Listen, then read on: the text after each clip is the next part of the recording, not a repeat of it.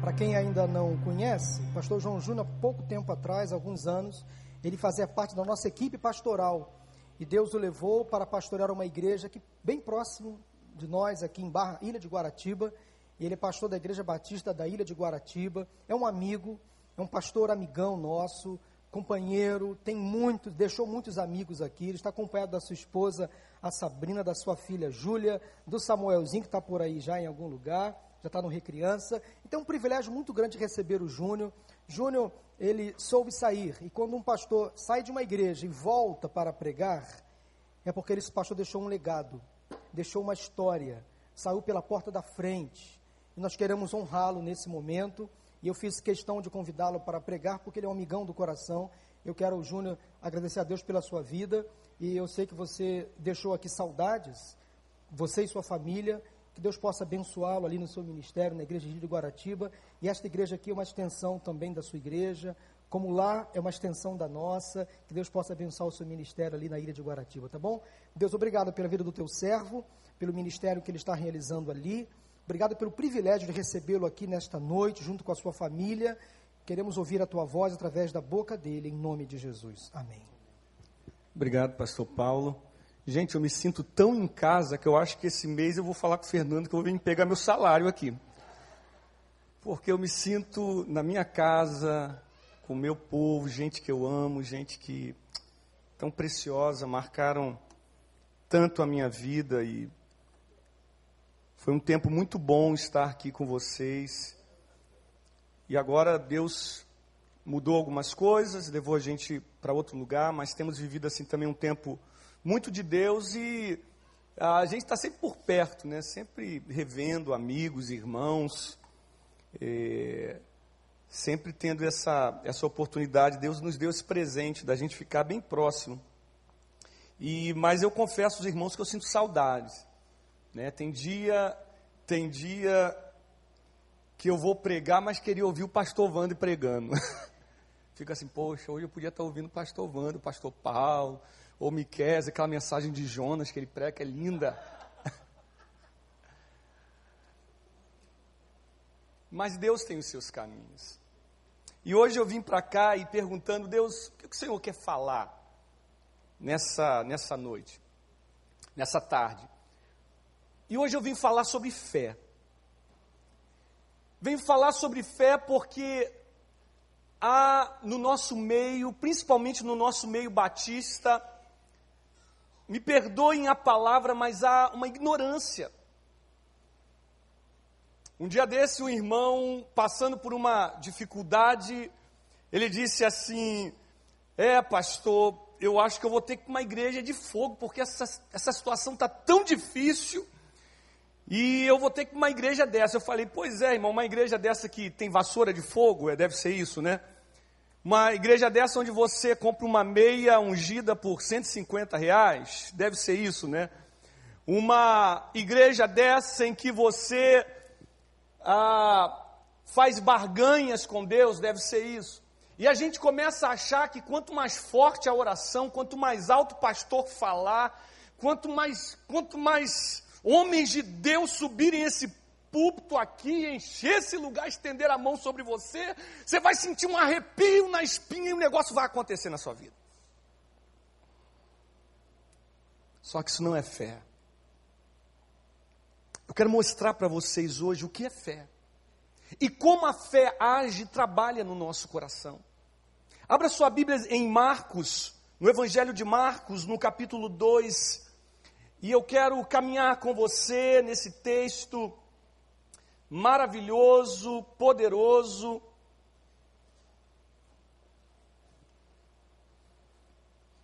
Enquanto você abre a sua Bíblia, eu quero pedir minha esposa, minha filha, que fiquem de pé, apresentar. Quem não conhece, muita gente conhece, mas, gente, olha só que espetáculo. Isso, pode aplaudir o Senhor pela vida dela. Perguntam por que, que sua esposa está tão linda. Eu falei, eu trato muito bem, eu cuido muito bem da minha princesa. Você abriu sua Bíblia? Diz assim: Poucos dias depois, tendo Jesus entrado novamente em Cafarnaum, o povo ouviu falar que ele estava em casa. Então muita gente se reuniu ali, de forma que não havia lugar nem junto à porta. E ele lhes pregava a palavra. Vieram alguns homens, trazendo-lhe um paralítico, carregado por quatro deles. Não podendo levá-lo até Jesus por causa da multidão, removeram parte da cobertura do lugar onde estava, onde Jesus estava, e pela cobertura no teto baixaram a maca em que estava deitado o paralítico. Vendo a fé que eles tinham, Jesus disse ao paralítico: Filho, os seus pecados estão perdoados. Estavam sentados ali alguns mestres da lei, raciocinando em seu íntimo: por que esse homem fala assim? Está blasfemando. Quem pode perdoar pecados a não ser somente Deus? Jesus percebeu logo em seu espírito que era isso que eles estavam pensando e lhes disse, lhes disse: Por que vocês estão remoendo essas coisas em seu coração? Que é mais fácil dizer ao paralítico: Os seus pecados estão perdoados, ou levanta-te, levante-se, pegue a sua maca e ande. Mas para que vocês saibam que o Filho do Homem tem na terra autoridade para perdoar pecados, disse ao paralítico: Eu digo a você, levante-se, pegue a sua maca e vá para casa. Ele se levantou, pegou a maca, saiu à vista de todos, que atônitos glorificavam a Deus, dizendo: Nunca vimos coisa igual. Gente, eu estou convicto, estou convicto, de que cada história da Bíblia, cada fato narrado na Bíblia, tem ensinamentos, tem verdades. Só que muitas vezes nós lemos uma história como essa e essa história permanece sendo uma história para nós. Nós não conseguimos mergulhar, nós não conseguimos decodificar, nós não conseguimos entender o que por trás está de uma a, a, por trás está dessa história, de uma história como essa, simples, interessante, porém simples. E parece que nós não captamos a verdade. Nós não conseguimos entender por que Deus permitiu que essa história estivesse aqui. A Bíblia diz que se fosse registrado todos os milagres de Jesus, não, se, não caberiam aqui nesse, ah, nessa, nessas páginas. Tamanho foi o seu ministério, tamanho a sua obra, tamanho os seus milagres. Então, por que alguns foram selecionados? Eu não sei se você lembra, já um filme antigo, já citei aqui, mas se tem um filme extremamente bíblico, esse filme é o Matrix ou Matrix. Esse filme tem um escolhido, esse filme tem o profeta, esse o oráculo, esse filme, ah, se você lembra, o Nil, né? Quando ele morre é que ele vive. Mas há um fato interessantíssimo que no, quando ele está ah, morrendo, que ele consegue decodificar o que é a Matrix. E quando ele consegue decodificar que ele está morto, que ele é um homem vencível, que ele é um homem ah, destrutível, a partir do momento que ele decifra a Matrix, ele se levanta e tudo fica claro diante dele. E me parece que esse texto tem alguma coisa nesse sentido. Porque esse texto revela para nós, dentro da história há uma história, dentro da história há uma verdade, dentro da história há alguma coisa de Deus que pode mudar a sua vida, que pode transformar coisas na sua vida. E o que nós precisamos perguntar quando nós nos deparamos com um texto desse? Primeiro, primeiro, que, que Jesus está falando? O que, que essa história está falando para mim? Ela está falando do, do que? Qual é o tema central? Me parece que o tema central é fé. Uma fé não capaz de me levar a uma igreja para comprar uma vassoura de fogo. Uma fé não capaz de me levar a um lugar para ver se eu recebo uma oração muito forte, mas uma fé que me faz tomar atitudes. Uma fé que me leva a tomar atitudes tão práticas que geram mudanças na minha vida. E a segunda pergunta que a gente precisa fazer: para quem serve esta palavra? Para quem? Por que Jesus deixou esse texto aqui, essa história registrada? Para quê? E para quem? E eu digo para você, para quem? A Bíblia fala de um homem que estava numa maca. E esse homem era um paralítico. E quatro amigos dele se reúnem, tomam uma decisão de olhar por aquele homem, de ajudá-lo.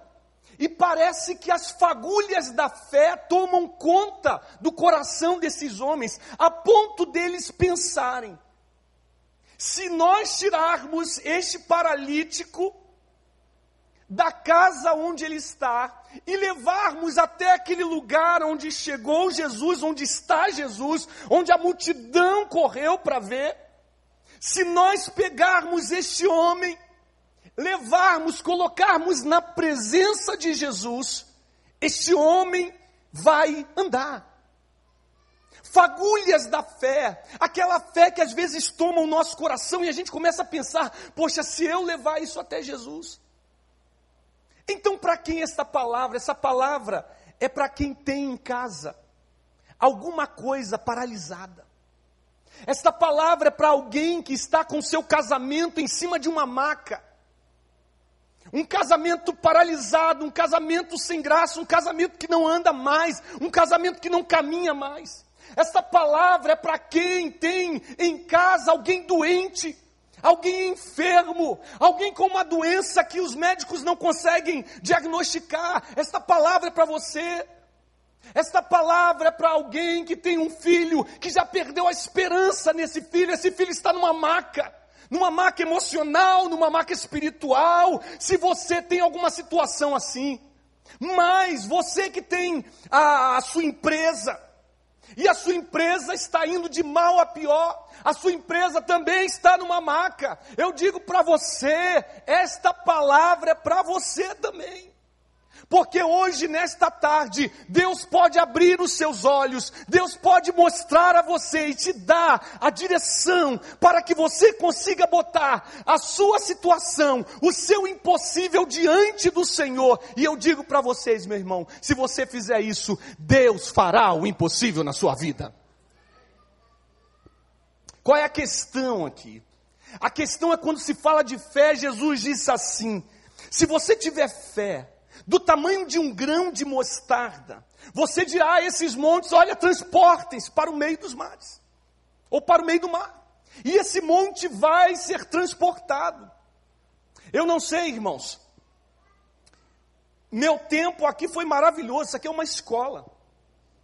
Isso aqui é uma escola, andar com o pastor Wanda, andar com esses pastores, foi um negócio assim extraordinário, foi um ensinamento de Deus para mim, foi um tempo de Deus para a minha vida. Mas agora, quando você vai para um lugar pequeno, um lugar, e eu digo para as pessoas, às vezes as pessoas não acreditam, quando você atravessa o túnel ali é outra coisa, esquece recreio. Esquece, esquece bar, você está no interior. Pessoas, muitas pessoas pobres, muitas pessoas carentes, muita gente sem estudo. E quando você chega ali, meu irmão, você só tem um jeito de viver. Ou você aprende, ou você decodifica esse negócio da fé. Ou a gente não tem como andar. Uma das coisas, uma das brigas que eu tive com Deus quando me fizeram um convite para ir para aquela igreja, eu, numa segunda-feira, eu tinha o um convite, já tinha compartilhado, acho com o pastor Paulo, alguns pastores, Falei, olha, recebi esse convite, mas quero pedir tempo para orar e tal. E um dia, numa segunda-feira, eu cheguei no meu gabinete ali. E no meu gabinete eu chorava porque eu não tinha forças. Porque eu tinha que abrir mão de muitas coisas. Essa é uma igreja, irmãos, de uma excelência extraordinária. Nunca lem, não, não consigo lembrar o dia que meu salário atrasou aqui. É ou não é, Miquel? Um cuidado com os pastores, uma excelência, minha família bem assistida, todo mundo sendo amado nesse lugar. Até o Tuta tocava para mim, eu todo atravessado na música. Que lugar gostoso, mas naquele dia eu tinha que abrir mão disso tudo. E eu digo para vocês, eu falei, Senhor, e agora? Aqui eu sou tão cuidado, aqui chegavam os irmãos assim, uma vez chegou uma irmã, me deu umas camisas assim de marca, coisa que deu um gasto mesmo, pegou três camisas, eu fiquei todo, eu falei, caramba, ô oh, Jesus, coisa boa. Mas eu perguntei agora, Senhor, isso acabou, acabou a camisa, mas chega o irmão com uma caixa, um cacho de banana assim para mim, pastor, a banana lá do meu sítio, toma. Chega outro com saco de limão e, e um saco de limão. Gente, Deus tem cuidado de mim, tem cuidado da minha família. E a gente, ou a gente decodifica esse negócio de fé. Ou não tem como andar, não tem dinheiro.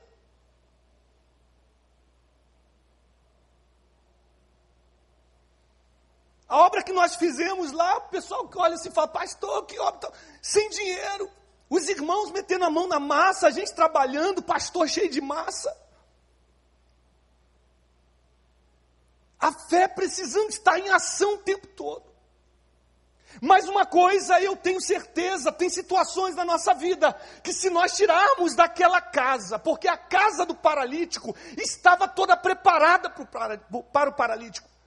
Você já foi na casa de um deficiente físico? Toda a casa está estruturada. Aquilo gera um conforto dentro da realidade dele. Tirar aquele paralítico dali, tirar aquela situação dali, é desconfortável para todo mundo. Mas, irmãos, eu quero dizer uma coisa para você: você quer mudar alguma coisa na sua vida, você quer ver o agir de Deus, você vai precisar deixar que Cristo comece a, mover, comece a mover o seu coração hoje, e você entenda que esta situação precisa sair dessa, dessa zona de conforto, que já está tudo preparado, você já acostumou viver com aquilo, e sair com esta situação, com todas as dificuldades, levá-la até a presença de Jesus, porque aonde, porque onde Jesus está, queridos, o milagre tem que acontecer. Nós somos batistas, mas os pentecostais estão indo à frente da gente, porque parece que estão decodificando algumas coisas que nós não entendemos, e hoje nós podemos entender, sim, Deus faz milagres. Ele é o mesmo ontem, hoje será eternamente. Por que, que ele deixou esse milagre aqui, gente? Para dizer para nós: eu posso fazer, eu posso fazer. Entenda o que está por trás dessa palavra. Só que Jesus diz que a fé precisa remover montanhas, e eu acabei descobrindo que as maiores montanhas da nossa vida não estão fora. As maiores montanhas da sua vida não é a crise que tomou conta do nosso país. A maior montanha, as maiores montanhas da sua vida não é aquela pessoa que está te perseguindo no trabalho. A maior montanha da sua vida não é o seu cônjuge. Meu querido, as maiores montanhas da, nossa vida estão dentro de nós. Estão dentro de nós, são montanhas imensas, gigantescas, que nos impede de tocar o milagre. Nós não estamos vendo milagres nesses dias, porque essas montanhas não estão sendo removidas.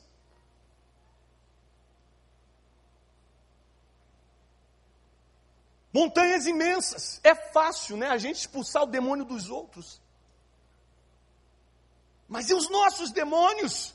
Não que você tenha demônios, meu irmão, não quero dizer isso, e não vou dizer porque se você é filho de Deus não pode, mas aquelas coisas que o Satanás consegue usar, influências que ele consegue usar na nossa vida, mesmo a gente sendo cristão, mas ele começa a dizer algumas coisas para a gente, e as montanhas, não estou conseguindo mexer aqui, eu vou ter que ir de memória, me perdoem.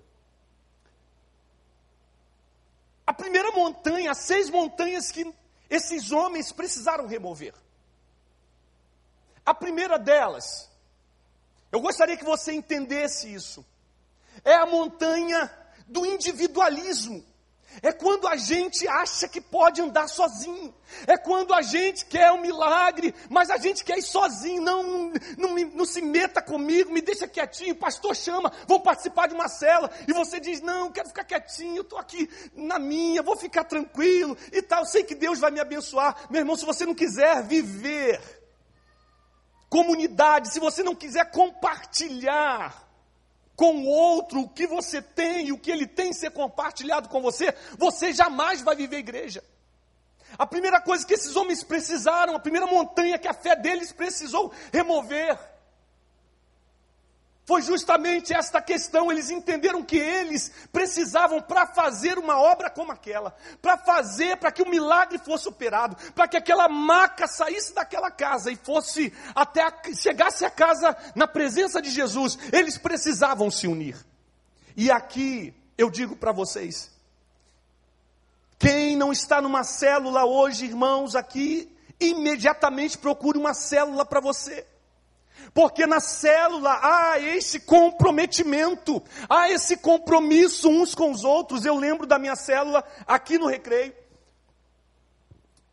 Um irmão estava muito mal. Esse irmão é muito querido, toda vez que eu chego aqui, ele abraça, e é um, um tempo muito gostoso que a gente tem. Mas na célula ele sentava no sofá e ficava. Uma depressão aguda, um negócio assim terrível. E eu lembro que naquela reunião da célula eu falei: Senhor, não, não dá mais. Esse irmão está morrendo. E naquele dia nós chegamos para aquele irmão e eu disse assim: irmão, vem para cá para a cadeira da bênção, vem. A gente tem que crer, gente. Vem para cá para a cadeira da bênção. O que é a cadeira da bênção? É a cadeira mística. Uh, não. Quando ele sentou naquela cadeira no meio da reunião, todo mundo colocou a mão no ombro dele. Não foi nem o pastor que orou, pediu outro irmão que orasse. Nós oramos por aquele irmão. Gente, na outra semana aquele homem era outro. E até hoje ele chega aqui e ele fala, pai, é uma alegria Porque Deus operou milagre, porque cada um pegou na ponta da maca, cada um, é, nós entendemos a necessidade, nós compartilhamos das necessidades. A segunda montanha, irmãos, que nós precisamos remover, é a do conformismo, é daquela que a casa está toda preparada para aquela situação. Então nós nos conformamos. A gente se conforma dizendo, falando da soberania de Deus. A gente usa a soberania de Deus para não termos que usar a nossa fé. E a gente diz: Deus é que sabe.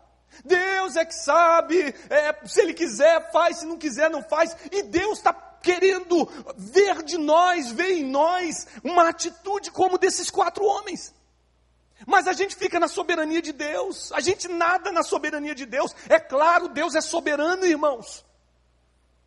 Ninguém pode negar a soberania de Deus, mas tem muitas coisas na sua vida que já eram para ter sido mudadas e ainda não foram, porque a fé não agiu na sua vida.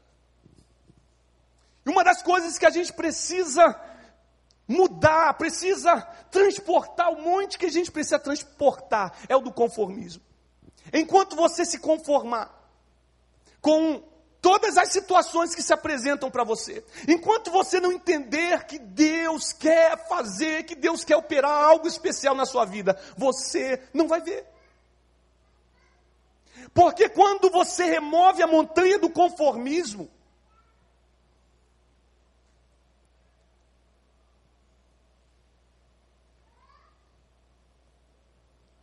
você vai se deparar com uma nova montanha, a terceira montanha, que é a do comodismo.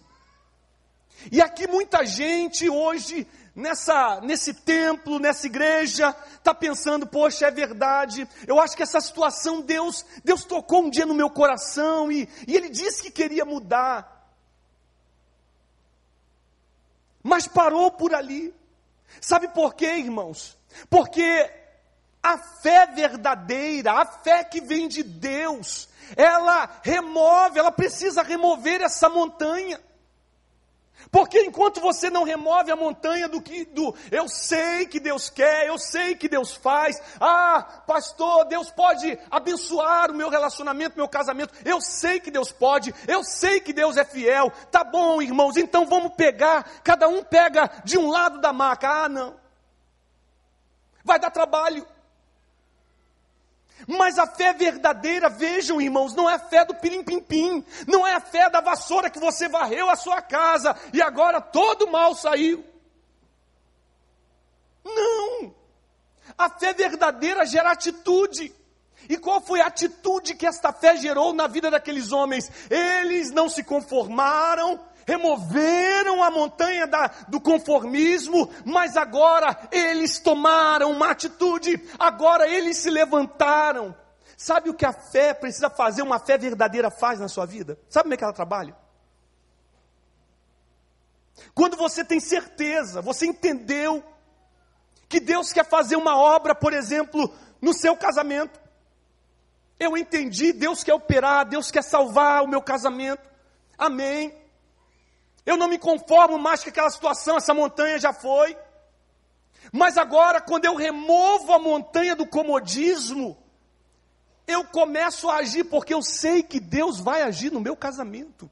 Então o que eu faço? Eu começo a mudar a minha atitude. Entende o que é pegar na maca? Eu começo a tratar a minha esposa melhor. Eu paro de brigar com ela, eu paro de reclamar com ela. Eu paro de falar mal eu paro de ficar perturbando ela. E eu falo, não, agora eu vou tomar uma, uma atitude diferente.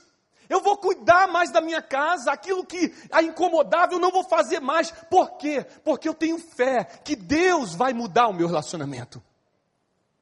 A fé me leva a um posicionamento, a uma atitude proativa. Eu não sei se você já viu aquele programa, se não me engano, é o sócio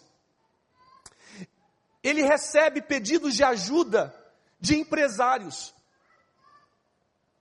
E quando ele vai ajudar as pessoas, quando ele vai é, fazer um levantamento de como está a vida da empresa, e ele começa a ajudar a pessoa, mostrando à pessoa os passos que ela precisa é, dar para mudar a situação dela é impressionante. As pessoas querem, as pessoas se inscrevem no programa, as pessoas pedem para que ah, pedem ajuda, mas quando chega lá aquele homem começa a mostrar os problemas e diz agora você precisa mudar isso, você precisa pegar aqui, você precisa transportar isso para lá, você precisa cuidar mais dos funcionários. Aí eles começam a pular,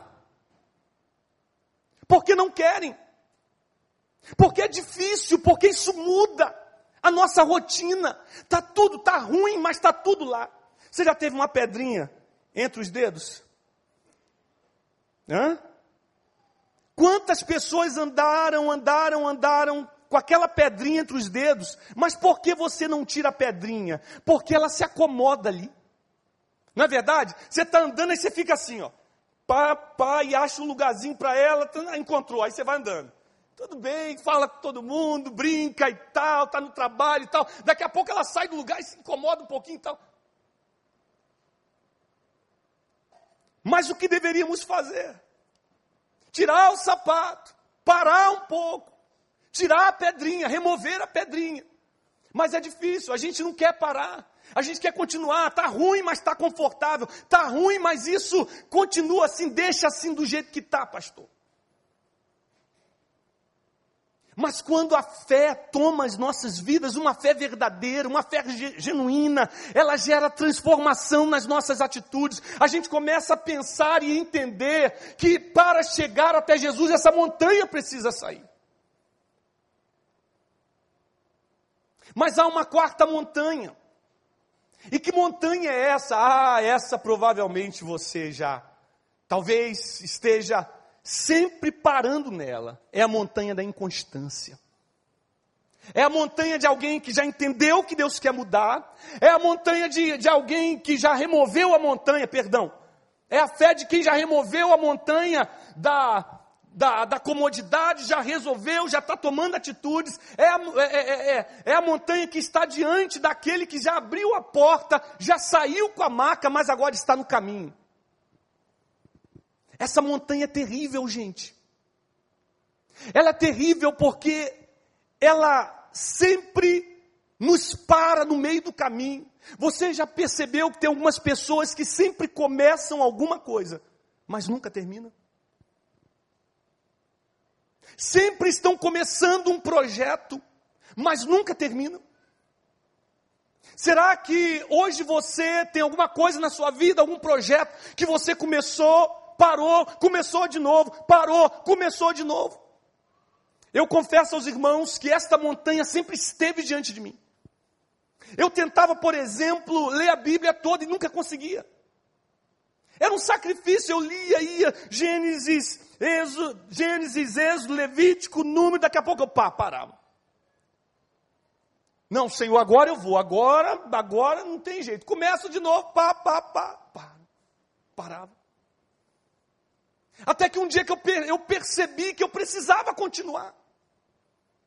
Que eu precisava seguir em frente.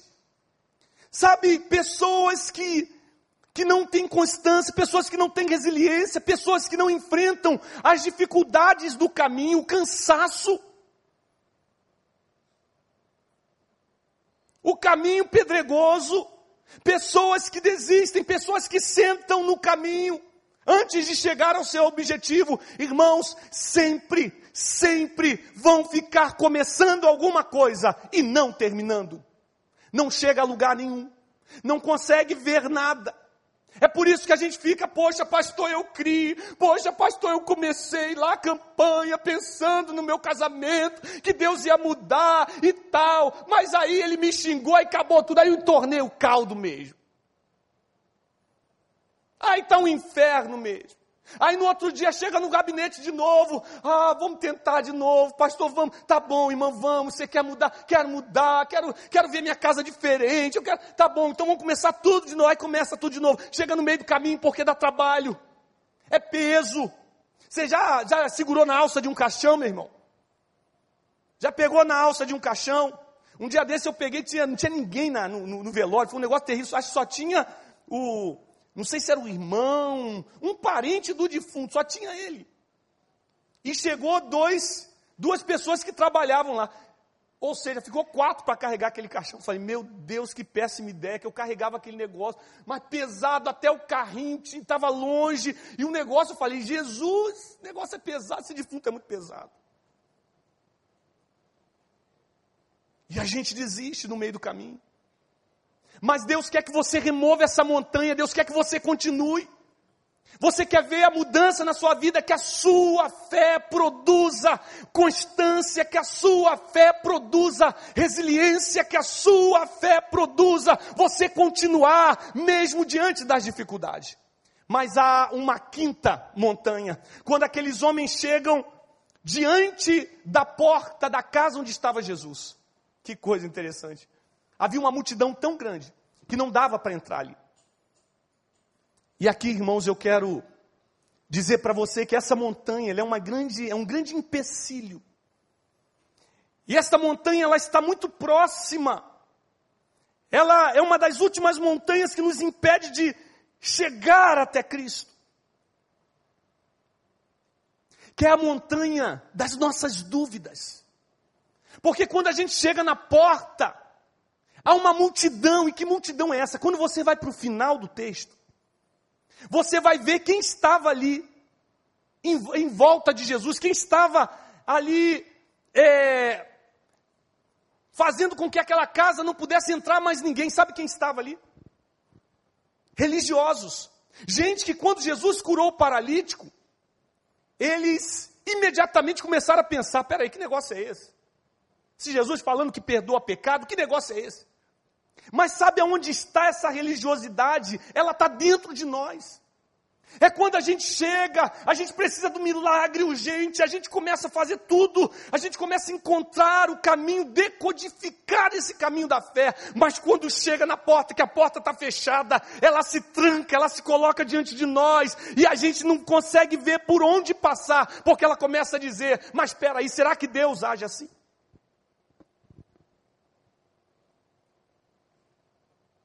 Será que Deus pode fazer isso? Será que isso não é coisa de pentecostal? Será que isso não é coisa de lá, lá da, da igreja tal e tal, mas para a gente aqui não? Será que Deus age assim? Um espírito só de curiosidade, aquele espírito que, poxa, eu queria, queria tanto ver, só para ver o que, que ia acontecer, meu irmão. Quando essas dúvidas, essa multidão de dúvidas se colocam entre nós e Jesus, a bênção está tão próxima, você está tão perto de alcançar o que Deus quer que você alcance, mas você não consegue tocar, porque tem um bocado de paradigmas dentro de você, e a situação não muda.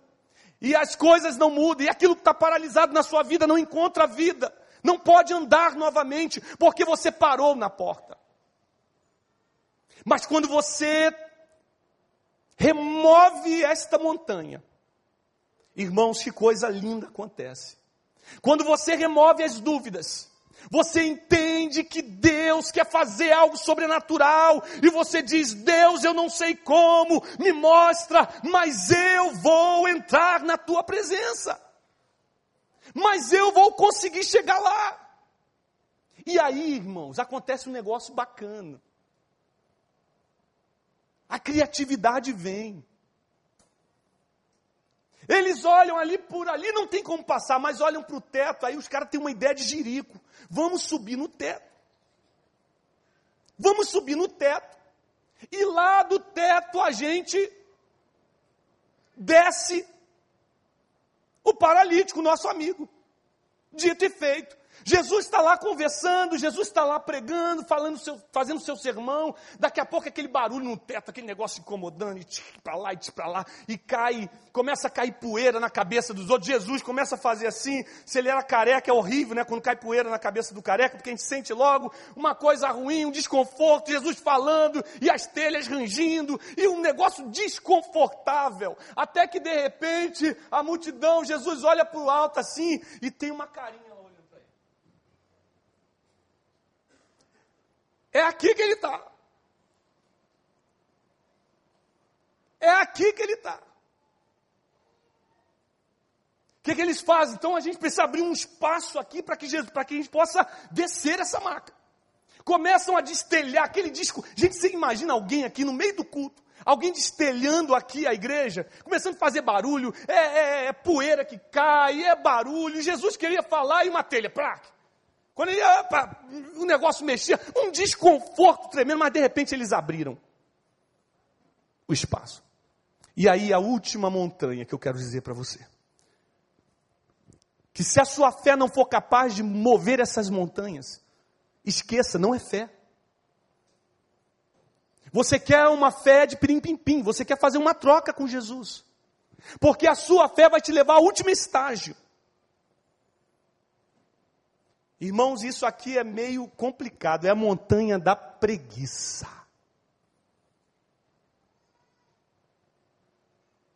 Porque agora eles precisam de esforço físico. Eles precisam agora levar, tiveram a ideia brilhante e tal, cada um amarrou na ponta, a corda na ponta de, um dos lados da maca e começam a descer. Aqui eu quero dizer uma coisa para você. Às vezes a gente quer uma bênção de Deus, quer uma bênção financeira, mas a gente é preguiçoso.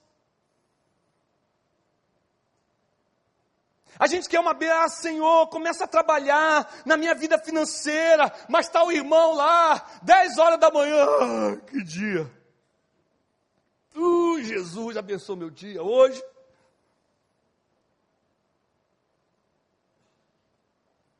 Gente, quando a fé toma conta da gente, quando a fé é verdadeira, ela gera em nós energia, porque a gente sabe que em poucos minutos nós estaremos na presença de Jesus.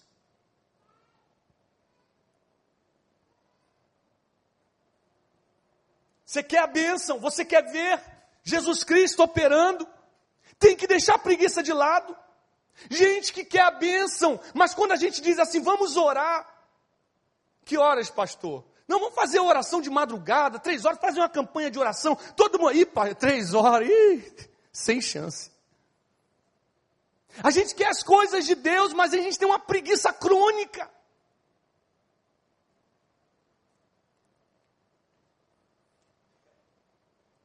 Irmãos, quando quando nós terminamos, quando estamos fazendo a obra ali na igreja, alguns irmãos sabem, nós sem dinheiro, começamos uma obra. Eu até ia ligar para o Silviano, pedir o Silviano para liberar alguma coisa. Estou falando aqui que aí toda a igreja já sabe. Um empréstimo, alguma coisa assim nesse sentido. E eu, aquela situação difícil, chegou um dia que a igreja não tinha jeito. Nós colocamos a laje, já tinha uma, um templozinho, e nós tivemos que quebrar tudo. Um domingo os irmãos tinham a laje, tinham a igreja, no outro domingo não tinham mais a igreja. Aí o, o, Reginato foi lá naquela semana, ele foi lá fazer uma visita. Ele falou: Meu Deus do céu, pastor João, o que, que eu fui fazer lá naquele dia? Uma mosquitada, um negócio. Você imagina a gente num beco assim, cultuando, todo mundo apertado e tal, aquela mosquitada. Eu fiquei com pena do Reginato. Eu falei: Meu Deus do céu. Mas eu disse para a igreja o seguinte: Eu falei, irmãos, olha só. Quebramos a igreja. Na semana que vem nós estaremos num templo provisório até que a gente construa o definitivo. Estaremos com o ar condicionado funcionando. Ah, inclusive o terreno que alugamos atrás, estaremos com o estacionamento funcionando também. Aí ficou todo mundo assim. Na quarta-feira foi um irmão que depois ele ele me testemunhou, ele disse assim: "Pastor, no domingo, na quarta-feira eu vim aqui só para ter certeza que nada ia acontecer do que você falou. Mas eu tinha certeza do que Deus queria. Irmãos, naquela semana, pensa num pastor pedreiro. Pegamos as paredes, fazendo as paredes em drywall, começamos a fazer as paredes, nós tínhamos que fazer o contrapiso, regularizar o contrapiso, um negócio gigante para regularizar. Eu chego na sexta-feira, deixei o piso por último, e está lá o pedreiro, que nós chamamos de o pedreiro ali alisando. De manhã, quando era duas horas da tarde, ele estava com o mesmo traço de massa. Você já viu pedreiro assim? Tem. Alguns, não é todos não. E ele com aquele tracinho de massa e pai, aquele negócio, meu coração agoniado. Eu falei, Jesus, esse negócio não vai sair. Eu falei, meu irmão, sai daí e começa a fazer massa. Aí o um negócio me tomou assim.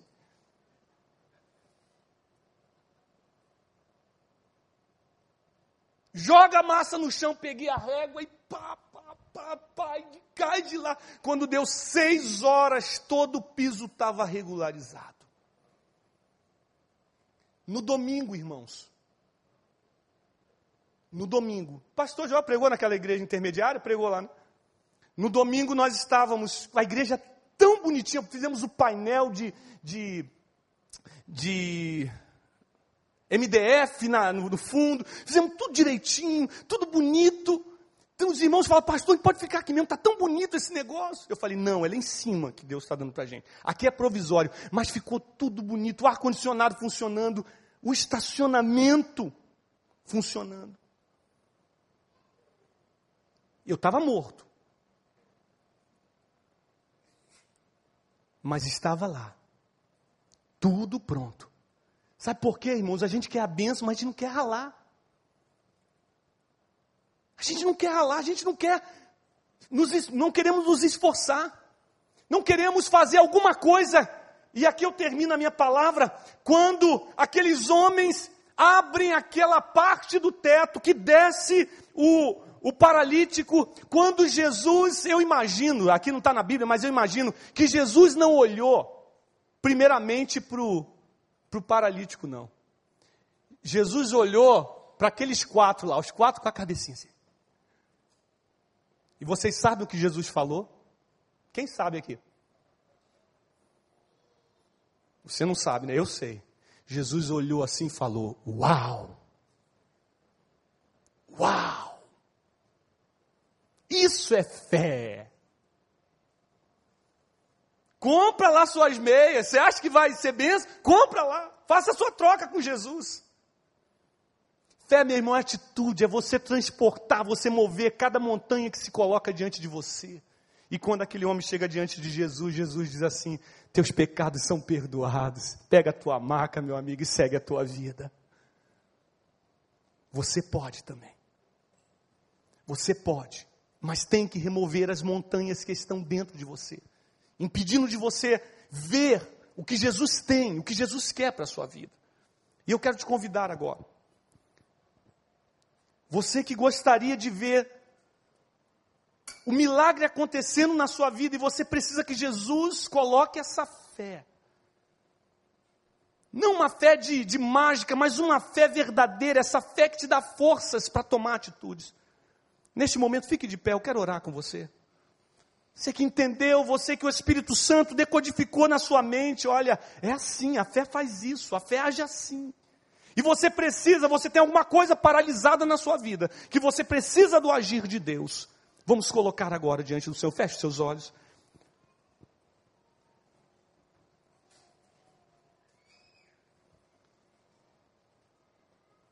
Vai cantar alguma coisa?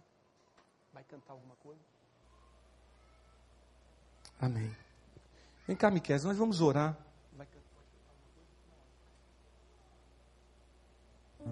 Deus do impossível. Aleluia. Irmãos, eu creio em milagres. Eu creio que Deus pode fazer aquilo, Ele faz ainda, né? É, é, é estranho, parece difícil, parece impossível, pastor, mas essa a minha questão é muito difícil. Mas o nosso Deus pode.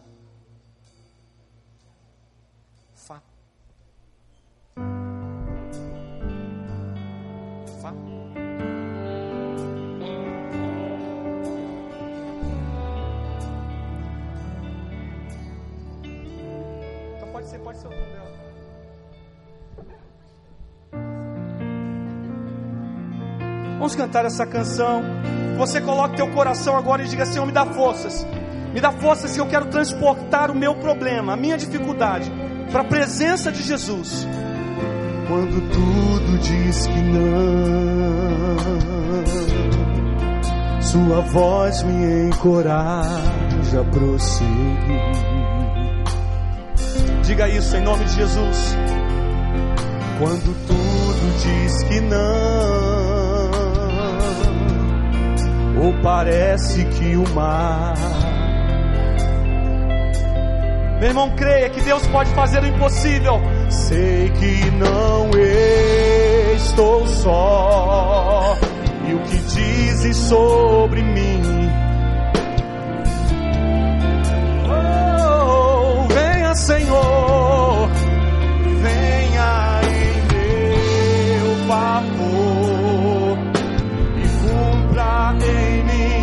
Teu querer. O Deus do impossível não desistiu de mim. Sua destra me sustenta e me faz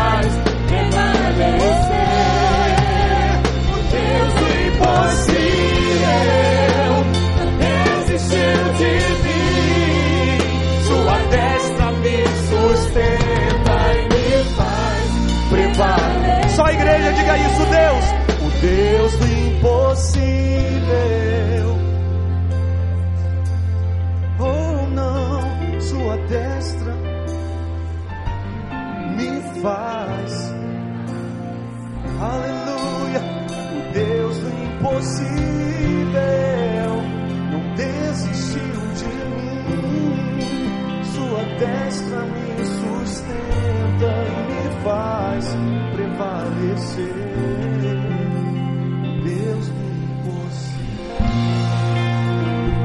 nós te louvamos por esta tarde.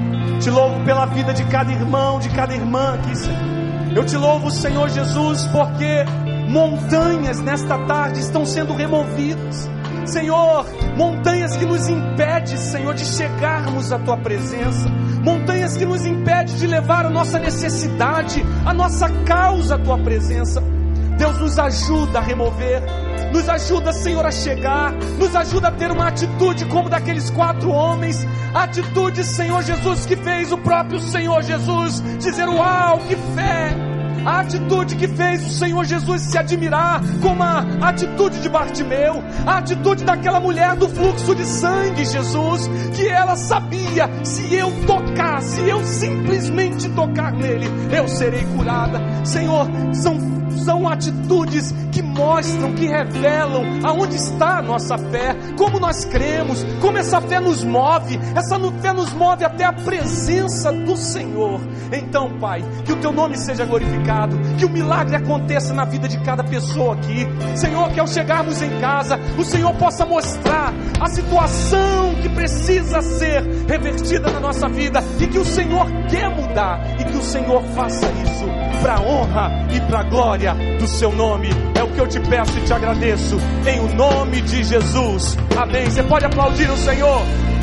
Aleluia. Obrigado. Deus abençoe a todos. Deus abençoe de Obrigado, querido. Muito obrigado, pastor João Júnior. Um prazer ter você aqui conosco.